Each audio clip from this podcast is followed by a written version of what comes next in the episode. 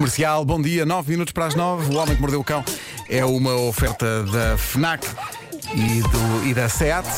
Novo Cupra Formentor. O homem que mordeu o cão. Título deste episódio: Amor no carro. Carinho que não é pecado. No vidro todo embaciado. Se eu não me escrito outra vez. E quase a perderem os dentes e outras partes do corpo. Bom. Vou preencher esta edição integralmente com uma boa história verídica sobre essa grande instituição da vida jovem chamada curtir no carro. Uh, se bem que Ok, o verbo curtir aqui é manifestamente insuficiente para descrever o que este jovem Zal estava a fazer num carro quando apanhou o susto da sua vida. Esta história foi uh, publicada no site Quora em resposta à questão qual a história verídica mais cómica que ouviu ou que viveu. E este rapaz, que mantém o anonimato, respondeu com esta história. Eu suponho que isto tenha passado na América e reparem nisto porque isto é incrível. Uh, diz ele: Num dia gelado de São Valentim, a minha namorada e eu planeámos ir ao cinema. Eu tinha carta, mas não tinha carro. Ela tinha carro, mas não tinha carta. E esse foi o dia em que os pais dela me deixaram levar o carro dela pela primeira vez. Estávamos a conduzir a autostrada fora, tudo estava a correr bem, nevava um bocado e eu ainda me estava a habituar àquele Chevy Impala. Mas a viagem até foi suave. Tínhamos um aparelho de GPS encaixado no tablier, por isso, e a par da nossa inexperiência a ir a sítios de carro, sabíamos onde ir. Chegámos ao cinema daí a 20 minutos, nenhum de nós hoje consegue lembrar-se que raio de filme ver. Chegámos, estacionámos, estacionámos no parque onde toda a gente estaciona, ainda faltava uma hora para o filme, por isso, sendo nós miúdos jovens e lascivos, começámos a curtir. As coisas estavam a aquecer muito nos assentos da frente do carro e por isso, cavalheiro de classe que eu era nessa altura, sugeri que continuássemos as atividades de forma mais confortável no banco de trás. No banco de trás. No banco de trás. Porque quando se curte num carro. Não, às vezes pode ser à frente. Já tivemos esta Eu discussão. acho que pode ser à banco de frente. trás. Eu Pode acho que ser à frente. mas foi muito importante neste caso eles terem ido para o banco de trás. Ah, pronto, ok. Foi muito importante. Diz ele, ela estava muito convencida, havia muitos carros à volta, as pessoas podiam ver-nos. Ela tinha razão, mas eu estava a tentar contornar todos os obstáculos naquele momento porque estava muito, muito maluco. Então sugeri que estacionássemos nas traseiras do cinema. Verificávamos se havia câmaras ou outros carros e prosseguíamos daí. Estaciona então num lugar onde havia um pedaço de neve e aproximei o veículo devagarinho até sentir que o carro tocava naquele banco de neve. Era só neve. Não ia haver problema, certo? Ai meu Deixa-me Deus. adivinhar. Então passámos para o banco de trás e aqui as coisas começam mesmo a aquecer. Depois de 15 minutos, eu já não tinha calças e ela já não tinha camisola e foi uma festa.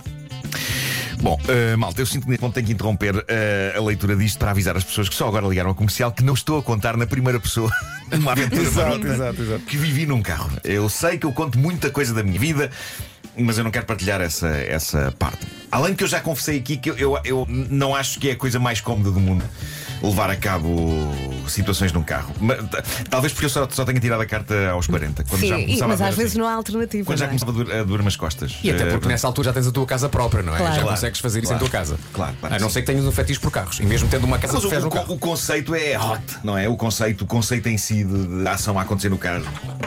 Só que não é muito cómodo. Os carros deviam estar feitos de outra maneira.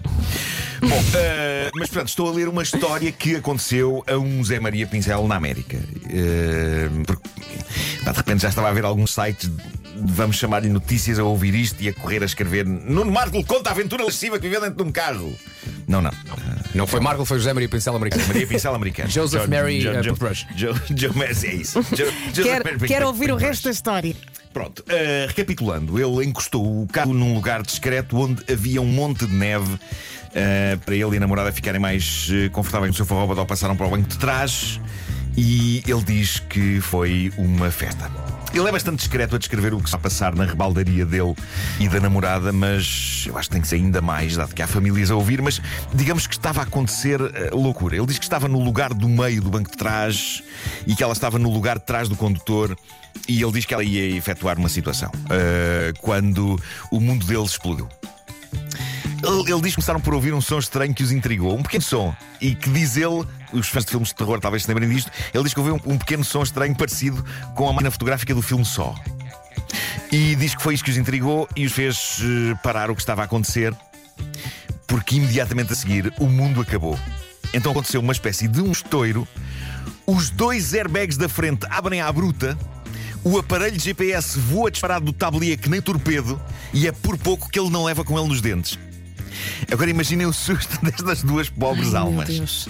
O susto e as explicações que iriam ter de acontecer assim que pessoas começassem a aproximar-se do carro, tendo em conta que ambos eram menores de idade, que as calças deles estavam pelos tornozelos, que ela estava nua da cintura para cima.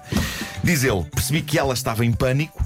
Por isso tomei as rédeas da situação, disse-lhe para se vestir, sair do carro e afastar-se. O carro parecia estar a deitar fumo, o que achei que seria um incêndio a começar e eu queria salvá-la do perigo. Agarrei todas as nossas coisas. A minha primeira ideia era que um satélite tinha caído do espaço, precisamente em é o cima mais do nosso provável. carro. Sim, sim, sim, é o mais provável. Eu não fazia ideia do que tinha acontecido. Naquele momento, só queria ir para casa e enfiar na cama. A dada altura aparece a polícia e, eh, diz ele, tentei parecer calmo, articulado e casual. Mas acima de tudo ele tinha uma preocupação, era vender a ideia de que quando aquilo aconteceu, quando os airbags abriram, ele e a namorada estavam decentemente sentados nos bancos da frente do carro, não, e não meio nus, pacatamente, e não meios nus no banco de trás, não pacatamente. Mas eh, é provável que o polícia que falou com eles tivesse percebido que eles não estavam nos assentos da frente, porque ele diz que o polícia, não sem uma ponta de sarcasmo, disse: Olha a sorte que vocês tiveram estar nos, nos bancos de trás e não nos bancos da frente, e não terem sido magoados pelos airbags, porque normalmente aquilo magoa um bocadito nas mãos e na cara e nos braços, às vezes até há quem parta o nariz. Mas vocês nada, mesmo sortudos. E diz ele que o polícia acabou de dizer isto, piscou-lhe o olho e foi à vida dele. Ora bem, então o que é que aconteceu aqui? Isto é surreal. Quando ele estacionou, eu recordo que ele tocou com o carro num banco de neve. O sensor do carro, que se percebeu depois que estava avariado, entendeu isso como uma colisão com um obstáculo.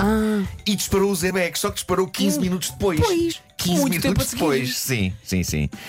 Diz ele, 10 segundos antes do inferno explodir, eu estava sentado precisamente no lugar onde o GPS acertou depois de sair disparado no tablier. Aquilo tinha-me acertado com toda a força na cara e provavelmente tinha-me matado. E diz ele também, aquilo aconteceu quando ela se preparava para efetuar uma determinada situação. Se aquilo tivesse acontecido uns segundos depois, eu pressinto que talvez tivesse perdido uma parte do meu corpo. Dada a tendência que as pessoas têm para cerrar, Ah. cerrar os queixos durante o susto. Pois, Diz pois. ele, depois deste acidente, acredito no destino. Não acredito em religião, mas acredito no destino. Acredito que as coisas acontecem por uma razão, ou que não acontecem por uma razão. E por isso estou grato. Ainda estamos juntos, somos felizes e olhamos para este episódio com a sensação de lição aprendida. Não sei que lição é que se aprende com este episódio. Ah, sim. Vá, Faça uma revisão ao carro. É isso. Para ver se os sensores funcionam. E quando, e quando estacionares o teu Chevy Impala, não toques em nada. É, Exato. Diz ele, foi um São Valentim que nunca esqueceremos. Pois claro. Bom, vidas. Mas, mas parabéns pela forma como evitaste as arestas mais afiadas desta história. não é? Para que se Claro, mantivesse conteúdo. Isto também é classe em pessoa. Eu, eu, no fundo, eu, eu olho para as histórias como uma espécie de um pedaço de madeira rude, não é? Que tu trabalhas. Que eu trabalho, passo a lixa, é? arte. passo a lixa Sim, sim, sim. e aquilo no fim até parece seda. a madeira. O Homem que Mordeu o Cão é uma oferta do novo Cupra Formentor, o desportivo do ano e também uma oferta FNAC para cultivar diferença e unidade.